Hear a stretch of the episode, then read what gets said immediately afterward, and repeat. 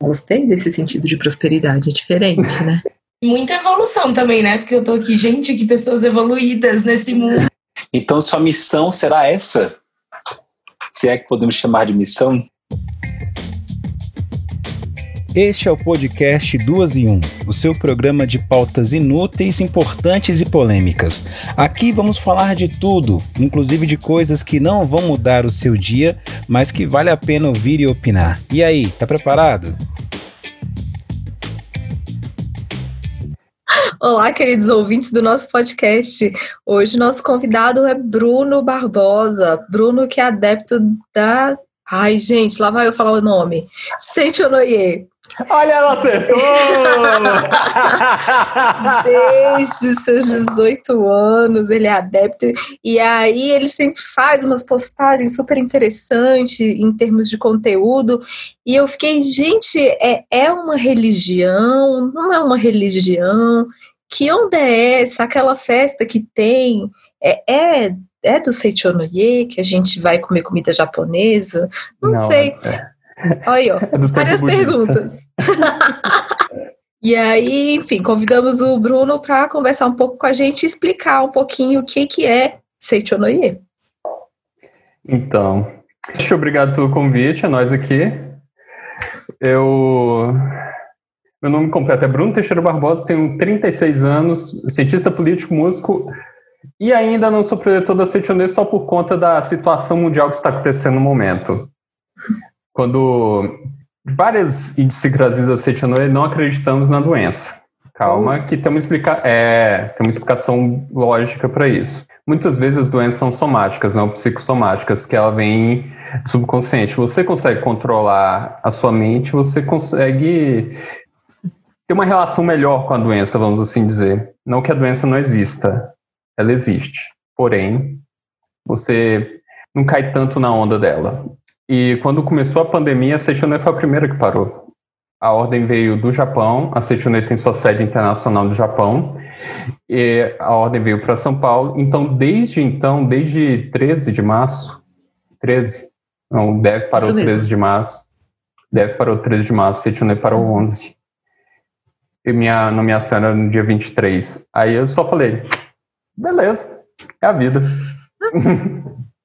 Espera agora. É, espera, espera. Novembro é nós aí. Talvez. Talvez. Já estou fazendo as obrigações, tem algumas obrigações a mais sendo preletor. Obrigações são basicamente reuniões e cursos, porque a gente tem que conhecer melhor a doutrina. Preletor, é esse o nome? É. É todo um eu, vocabulário, gente, que eu estou aprendendo hoje. Tem um vocabulário, tem um vocabulário. Uma vez eu estava explicando para uma amiga que é bem assim: eu virei pastor do trem. Facilitou para você? Ela, ah, facilitou. Então, basicamente isso. É, a Seichonei começou no Japão em, com o mestre, né, o, o cara que cunhou toda a filosofia. Assim, Seichonei não é uma religião, é uma filosofia de vida. Nasci católico, ainda sou católico, sou crismado, então posso casar na igreja sou, padrinho, sou padrinho dos meus dois sobrinhos e, tipo, tranquilamente batizei eles, chorei no batismo. Ridículo, tem fotos. Depois eu mando para a Dani. Não é ridículo, é fofinho. É fofinho, é fofinho. Minha irmã, minha irmã tava lá e não viu. Quando ela viu a foto, ela falou: Meu Deus, eu perdi isso. eu perdeu. E o, o mestre, ele passou por vários momentos de vida. E vários momentos bem complicados. Ele passou por várias religiões, ele fez o voto de pobreza de São Francisco de Assis, para vocês terem ideia. Ele, quando ele encontrou a esposa dele, a, os pais dele pensaram bem assim: agora esse menino tem jeito. Aí a menina tomou a decisão do voto de pobreza e os dois foram medigar. Casal de rocha, aquele que vai batalha junto e se ferra junto. Aê! Aí, nesse processo de descobrir as, o, que é a, o que é uma religião para ele, o que ele buscava na fé, ele um belo dia ele foi se ele foi meditar num, num bosque.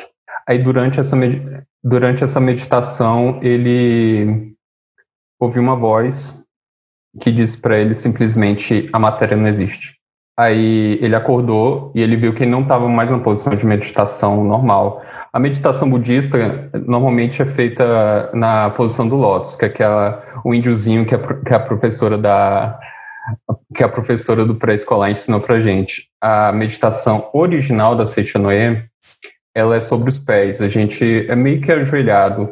Você senta sobre os pés e se faz a meditação a partir, de, a partir desse movimento. Ele se, ele se viu nessa posição e falou assim: opa, assim que eu tenho que fazer.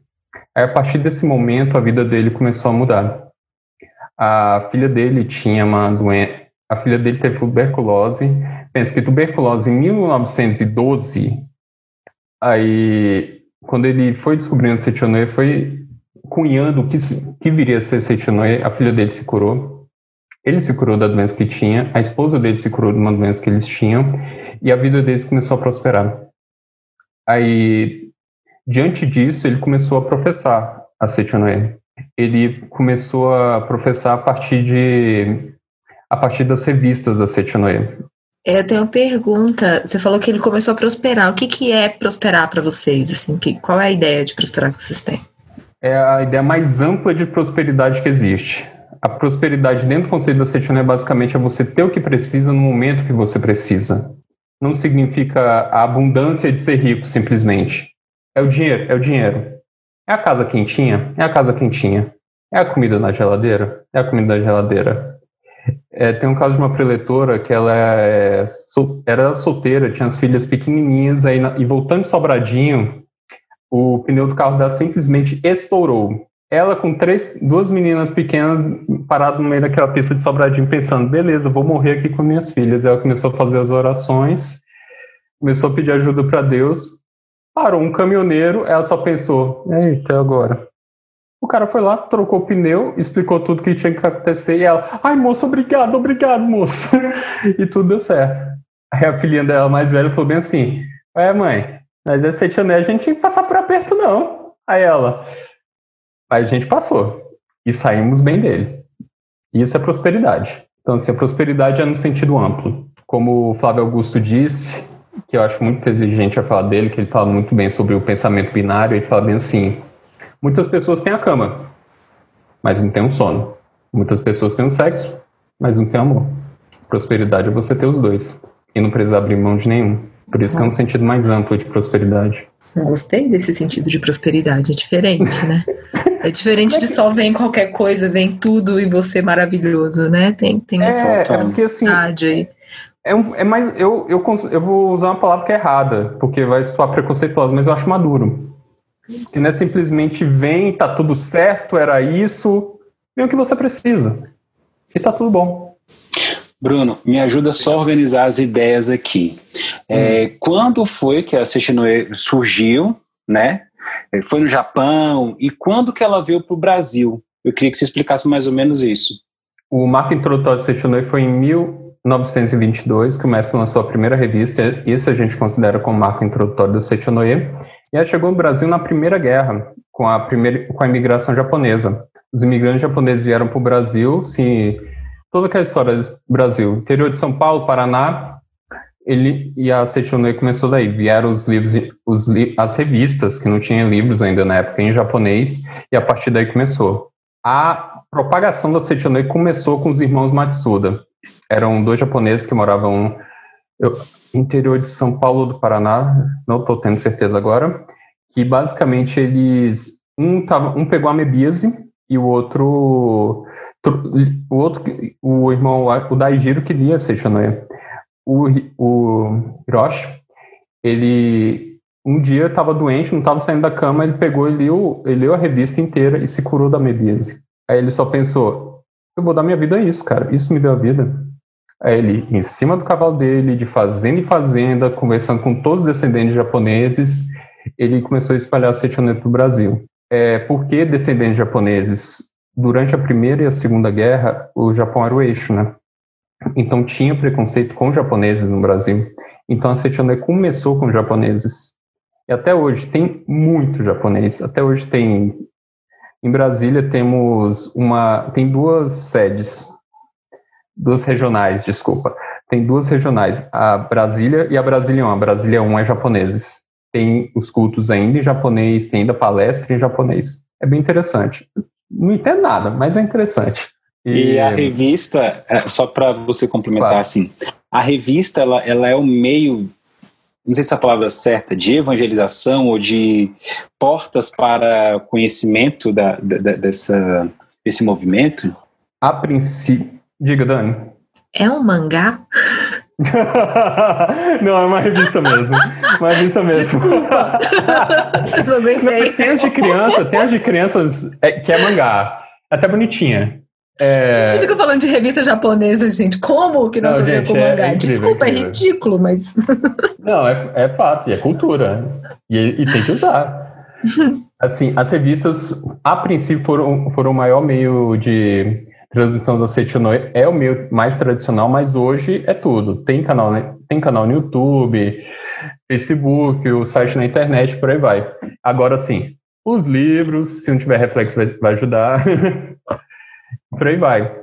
E nós, né, que somos líderes, adeptos e não sei o quê. A Dani perguntou mais cedo que tem várias nomenclaturas, né?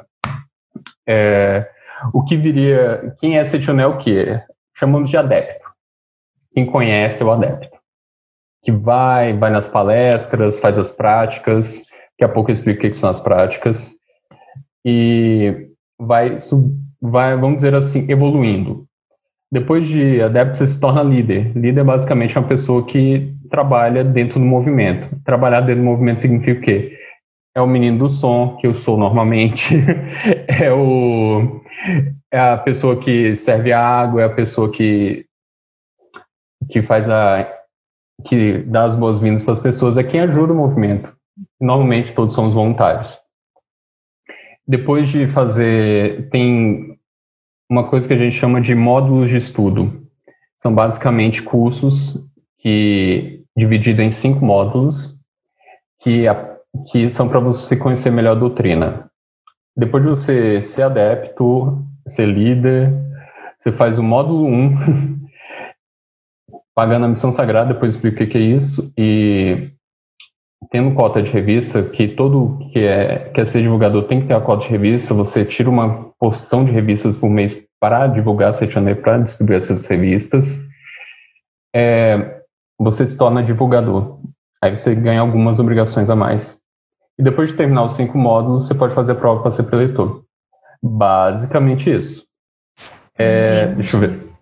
Eu tenho uma pergunta, porque Fala. você ficou falando das doenças, você falou que gerava preconceito, e gerou na minha cabeça. né? Eu vi, uai, como assim as pessoas vão lá, as pessoas se curam e, e lê a revista se, se cura. Meu Deus, o que, que é isso? É, e existem, enfim, processos de, de adoecimento que nos levam à finitude, porque, enfim, né, somos, somos isso, não é mesmo? Uhum. E, e como que é isso, assim, como que, que um câncer terminal, por exemplo, é encarado para vocês? Porque existem momentos em que a, ultrapassa ali, de certa forma, Sim. né? Deixa eu só complementar a pergunta da Dani também, porque é nessa linha. Como que vocês encararam a pandemia também, assim, porque já que vocês falaram que vocês não encaram como uma doença, e como é que vocês lidaram? Como é que, como é, que é? Assim, só para eu entender melhor. Primeira pandemia depois do câncer. Ah, quando veio a pandemia, a gente entendeu que era um momento de transformação da humanidade, que era um momento que a gente tem várias escolhas na vida. Uma delas, a gente pode agir ou a gente pode ficar quieto. Se você pensar que se a gente fizesse uma reunião, várias pessoas poderiam pegar o coronavírus, mesmo a gente não acreditando em doença, a gente estaria sendo responsável. E essa responsabilidade, essa maturidade, traria males para a humanidade. O mais prudente, o mais maduro é falar: galera, fica em casa. Galera, fica tranquilo esse momento é para você não você explodir para o mundo inteiro, não é você fazer suas coisas você faz automaticamente, é você parar, pensar, refletir e descobrir como está andando sua vida. É o momento da maturidade, você sentar e olhar assim, beleza, é hora de repensar tudo. A gente, a gente viu a, a pandemia basicamente assim, porque Deus não erra. Nossa pequena mente, nossa nossa mente do agora, nosso conhecimento limitado, que basicamente é o que a gente viveu, ele não vai mostrar para a gente o que a pandemia foi, que a pandemia é agora. Sim, daqui a uns anos, o que, sobre o que você fez na pandemia. É, eu tenho um amigo que está abrindo uma empresa em Santa Catarina, e eu conversando com ele, eu falo, eu, eu bem assim, eu, cara, uma das perguntas para você contratar alguém deve ser, o que, que você fez na pandemia? Porque se você ficou zerando Netflix, fazendo nada, perdendo, cancelando 2020, acho que você entendeu esse momento.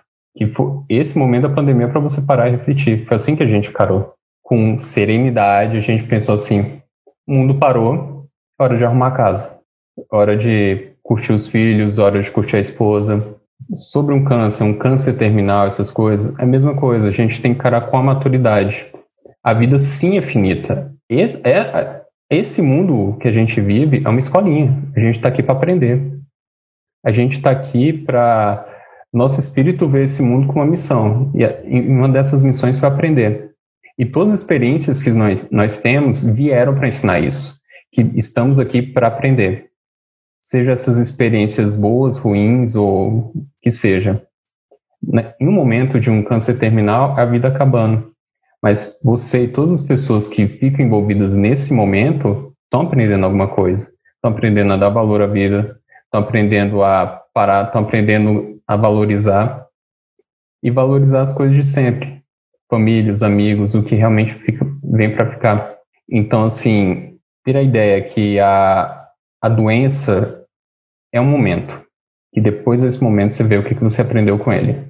Você pode ficar doente, espernear numa, numa cama de hospital, pagar de Antônio, Garotinho e ser maluco aí, beleza, cara, opção sua.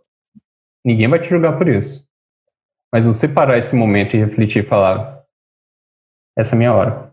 Tem no Milagre da Manhã uma das frases que eu acho que mais incríveis do, do autor, que fala bem assim: se você não tem tempo para como é que fala, fazer sua manutenção, cuidar de você, relaxa. Você vai ter tempo para ficar doente. Tá sim. Pesado. Mas é, é, é o fato. Muita realidade. E muita evolução também, né? Porque eu tô aqui, gente, que pessoas evoluídas nesse mundo. É um olhar para dentro 2020, também. Que, nossa. É. Muitas mas, reflexões. Não, mas assim, todas as religiões que têm a reforma íntima passam por essa realidade seca e dura, que basicamente é você se entender, você se aceitar. Um processo comum da adolescência, se você for pensar, é revolta, né? Você se revolta contra você, contra sua aparência, contra seus pais, de onde você veio. E depois, quando você se torna adulto, você tem que desfazer tudo isso. Nesse processo, você se descobre. E você se vê que. Você se entende que, poxa, é, os espíritas os espíritas falam que a Seichonoye. Que eu tô, tô misturando. Os espíritas têm uma coisa muito interessante, eles falam que você vem para a sua família por uma, por uma, por uma sintonia de espírito. Vocês são afinados entre si. Por isso vocês estão nesse. E vocês estão juntos, porque vocês têm que evoluir juntos. Aí quando você entende tudo isso, você se aceita. E nesse processo de se aceitar, você se ama. Você se entende. Você fica feliz com a pessoa que você vê no espelho. E você começa a amar seus pais. Que aí você vai entender que aquela pessoinha lá veio aqui para te ajudar. Fala, querido. Bruno, quem é você na fila do pão? Como é que você descobriu a CGNOI? Como é que você veio parar aí? Quero saber disso. Então, quando eu tinha 16, 17 anos, chutei o balde, cansei de ser católico. Cansei, não quero mais saber disso, tchau. Beijo, fui. Era isso. Aí fui rodar por aí fui espírita durante um ano. Foi interessante, foi interessante. Aí eu namorei uma, namorei uma menina que a mãe dela é preletora. Aí, nesse processo de namoro e tal, não sei o que, elas me levaram para Setioneiro. E eu estava naquela época de fazer vestibular, de buscar minha vida. E foi a tempestade perfeita. Porque uma coisa que a gente lida na Setioneiro são as crenças limitantes. E em 2004, a minha mãe, como uma coisa que a minha mãe sempre dizia, ela falava bem assim, cai na real. Faculdade pobre é UNB, que é de graça. Então a gente entra no UNB nessa realidade. Mas Aí foi o momento que eu descobri a Setionê e eu me joguei. Eu me joguei. Foi a primeira vez que eu disse eu te amo com meus pais. Eu lembro que foi. Eu li, me emprestaram um celular, liguei para minha mãe. Eu falei, eu amo a senhora e amo meu pai. A minha mãe, ah, tá, tchau, pá, desligou. Aí, aí ela ficou a noite inteira. Meu Deus, o Bruno disse eu te amo. Bateram no meu menino, só pode. aí, aí ela ficou a noite inteira refletindo sobre isso. No dia seguinte, ela ligou pro celular e falou: Cadê o Bruno? Ele, aí, ah, tá aqui. Aí, Oi, mãe, ela, você falou que me ama. Eu falei, mãe, eu amo a senhora. Não. não, mãe, eu amo sim. Ela falou, tá bom. Tá bom, tchau, era só isso. Tá bom, mãe, beijo. E foi o período que toda aquela nuvem católica que a gente, a gente vive de culpa, de pecado, de Cristo morreu na cruz, que você é pecador, que você está fazendo não sei o que e você nem sabe o que está fazendo, mas você está fazendo, foi embora. E desse processo de ir embora foi o processo que eu consegui focar e estudar. Foi o processo que eu consegui ficar em paz comigo mesmo e lutar por mim. A Dani falou assim, fala uma, uma, o que mudou a sexta na, na sua vida? Foi isso quando eu conheci, eu consegui lutar por mim. Eu consegui sentar e estudar. Eu chegava no cursinho às sete e meia da manhã, saía às dez da noite e eu conseguia estudar tranquilo. Eu conseguia fazer o que eu tinha que fazer. E eu lembro que a minha única preocupação era que eu emagrecesse muito. Eu sempre tive metabolismo alto, então, tipo, começo da pandemia, emagreci 5 quilos em um mês. Eu fiquei, Jesus amado. Acontece. E meu sonho, tô lutando por isso. e eu consegui. Eu consegui passar no vestibular. Consegui estudar muito, consegui ter dinheiro para pagar o cursinho, porque minha mãe não queria pagar meu cursinho, e eu consegui passar.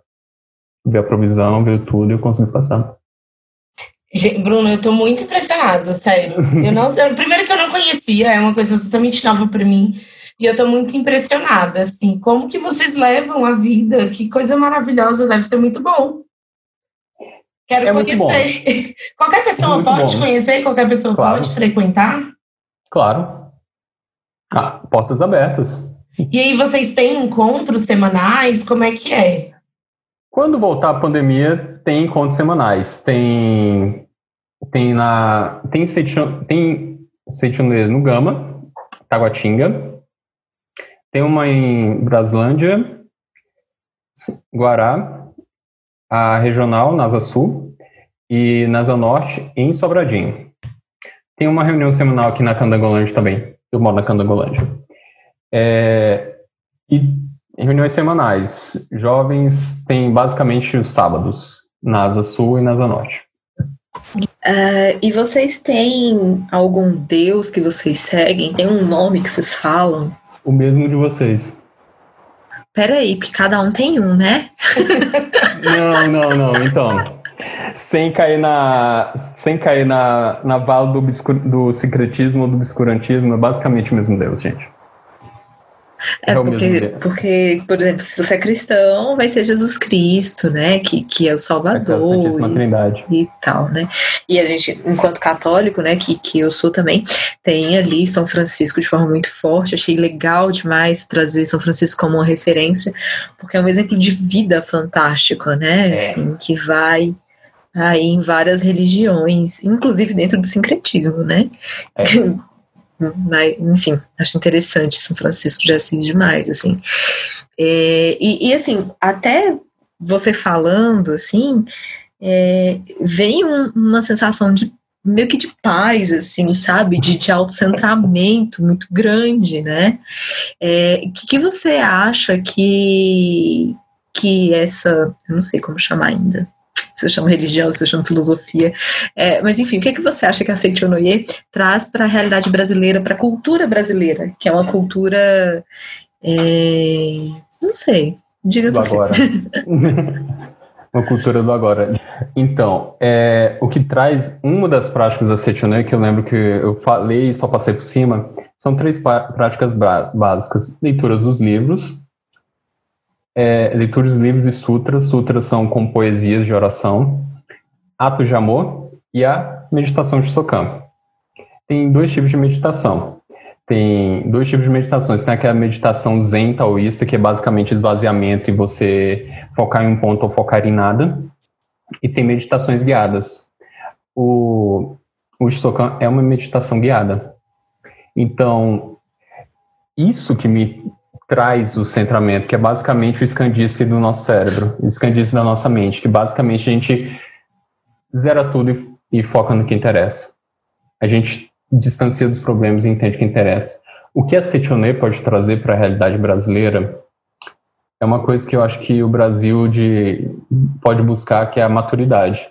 E entender que a, a maturidade de saber esperar, a maturidade de obedecer as leis e as regras, a, a maturidade de entender, a maturidade de parar de esperar a mágica, a parar de, parar de acreditar em pessoas que falam bonito, sim nas que fazem bonito, parar de acreditar em presidente lacrador, para e entender que essa vida é trabalho.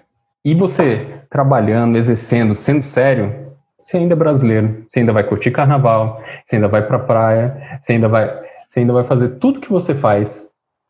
Você vai ser você. Só que em paz. Sem, sem zona, sem bagunça. Basicamente isso. Muito feliz, muito obrigada, beijo. Tô satisfeita, entendeu? Mas diga, Herbert. É, não, ele respondeu a pergunta. Eu ia, falar, eu ia perguntar sobre meditação. Então ele já colocou lá na, na, na, resposta da meditação guiada e da, da, do outro tipo de meditação também. Eu falei assim, cara, esse cara tem que meditar mesmo, porque, tipo, ele é muito centrado, mano. cara, tem um amigo meu que ele, ele conheceu a esposa no Carnaval de Salvador.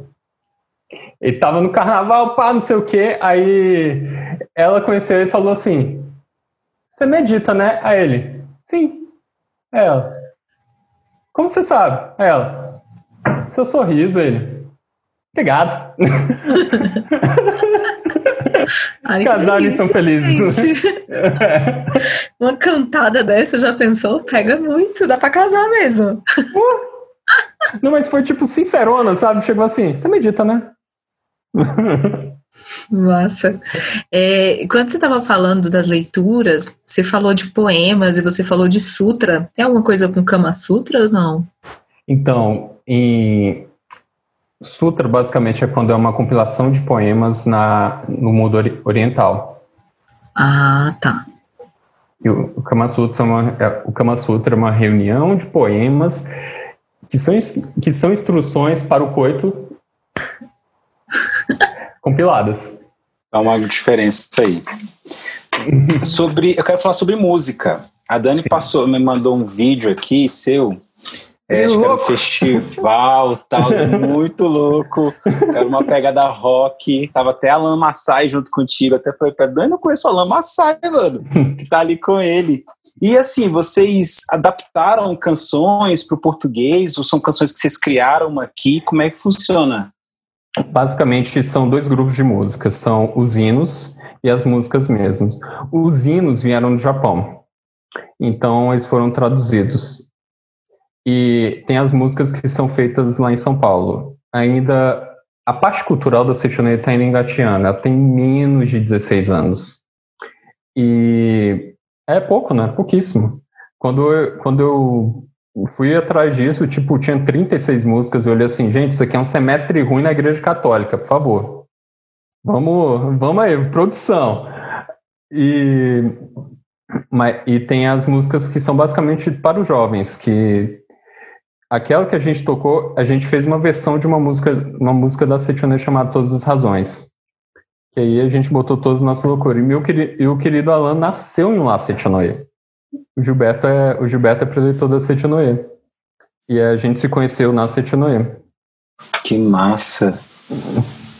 Então sua missão será essa? Se é que podemos chamar de missão? Dentro da Setionê, talvez, talvez. É. Talvez. Eu gosto. Seria, é, uma das minhas, minhas missões de vida é música, né? Dentro da Setionê fora, tá lindo. Tá maravilhoso. e afinal, o que, é missão de vida, o que é missão de vida, além de uma decisão, é o que você encontra paz, né? Uau. É, tem alguma coisa que você acha importante acrescentar? Basicamente, aproveita, quem estiver ouvindo, aproveita esse finzinho de pandemia, para uns cinco minutos e pense, e pense em você. Em você, nos seus sonhos, nas suas vontades e no que você tem que resolver. E se ama. Busca se amar. Vai ser um processo. Não vai ser dos mais bonitos, mas quando ele acabar vai ser muito recompensador. É, parece simples, né? Mas é uma Não, parece viagem, que virou, virou uma é um rolê. Virou uma chavinha, tá se amando, mas é um processo. É um processo. Paciência. Uhum. Gente, é basicamente isso. Acho que a gente vai ficando por aqui. É basicamente isso, mas não é só isso. É, é muito mais profundo do que a gente imagina, mas é já deu para ter uma noção, né? Deu para ter uma noção do que você vive. Uhum. Acho que o mais interessante é o que você transmite a partir daquilo que você vive. É, é muito mais profundo do que a gente imagina mas dá para se ter uma noção daquilo que é através de, do, da forma com que você falou aqui conosco. Acho que o testemunho, assim como São Francisco, ele tinha muito disso. Ele saía andando e bora passear aqui nesse rolê aqui. E as pessoas viam algo diferente naquele cara. E aquilo chamava bastante atenção, não é? Então acho que a sua fala hoje ela traz essa perspectiva também. Cara, na hora que você falou, você deve trabalhar com meditação, porque é muito centrado, tem, estudou. Como é que a pessoa estuda de 7 horas da manhã às 10 horas da noite para o UNB? É assim, você tem que ter muita dedicação e conhecimento de si próprio, né? É nessa linha, né? É, a ideia é essa. A ideia é essa, porque quando você se encontra, você consegue fazer as coisas. Todo aquele ruído que tem na sua mente, de todos os pensamentos aleatórios, tudo todos os dedos que te apontam, todas as coisas que disseram para você fazer, acabam indo embora. Aí a, toda a sua energia vital vai para o que você tem que fazer. E só uma coisa que eu queria deixar bem claro é que, por mais que eu seja Seichonoe, eu não estou aqui falando para você se tornar. Se você está feliz onde você está, beleza, brother. Estamos aqui para espalhar amor. Não estamos aqui para dividir ninguém. Estamos aqui para. Se você está feliz onde você está, se você está contente, se você se encontrou, vai ser feliz, meu irmão. Vai ser feliz. Ou se você quer encontrar a sua felicidade, fica à vontade. Porque a gente precisa desse mundo de gente feliz. Estamos aqui para espalhar amor. Legal, legal. E, e assim, até nosso podcast mesmo no geral, a gente tem uma, uma certa inquietação existencial, assim, né? A gente acaba trazendo diferentes formas, diferentes perspectivas de ver e entender a vida, que, que de alguma forma a gente faz isso de, eu posso dizer, de uma forma agregadora, sabe? E conheço o Bruno há muito tempo, ele nunca foi testemunha de. Ai, gente, eu vou falar mal. eu não tô falando mal, tô falando um exemplo só que a gente cita, né? É, mas nunca, nunca foi aquela pessoa de bater na de manhã, porta. né? Não, nunca, assim, né? E uma convivência muito tranquila, muito gostosa, com muita partilha, né? E uma partilha bastante existencial mesmo, né? De coisas que, que sempre é, passaram ali pela nossa existência mesmo, que não é uma coisa tranquila. Existir não é tranquilo, ou não é simples, mas pode ser se a gente se encontra de uma forma ou de outra, né? E eu até gostei muito do Bruno trazer essas ideias todas, porque traz um certo otimismo, assim, pra gente. Ou pelo menos uma tranquilidade, eu acho que seria uma palavra melhor do que otimismo até. Mas eu agradeço imensamente, Bruno. Muito obrigada por ter topado, por ter vindo conversar um pouco com a gente. Foi muito gostoso, foi muito bom. E, e é isso. Estou às ordens. Quando precisar, é só chamar. Tá bom. Bruno, Obrigado obrigada mesmo. por esse momento, por essa aula de autoconhecimento, experiência de vida. Estou aqui encantada, de verdade. Obrigada, volte sempre. A gente está aqui de coração aberto para quando você quiser voltar. Se vocês quiserem, é só chamar. Tuas ordens. Obrigada. Se ficar matutando alguma coisa na cabeça, tipo, ah, a gente podia conversar sobre tal coisa, vem falar com a gente. Isso. Seja sempre bem-vindo aqui, você que está escutando esse podcast também. Como a Dani falou, a gente tem essa inquietação, né, para descobrir diversos nichos, lugares que você pode também desvendar junto com a gente. E siga, e siga a gente também no nosso Instagram, no podcast Duas em Um. Vem com a gente sempre. Valeu! Tamo junto, galera. Tchau, gente. É nóis. Obrigada, Bruno. Beijo. Beijo! E você que quiser mandar uma sugestão de pauta, uma dica de convidado, ou só mesmo dar um olá pra gente, é só enviar um e-mail para o podcast 2 em 1 gmail.com.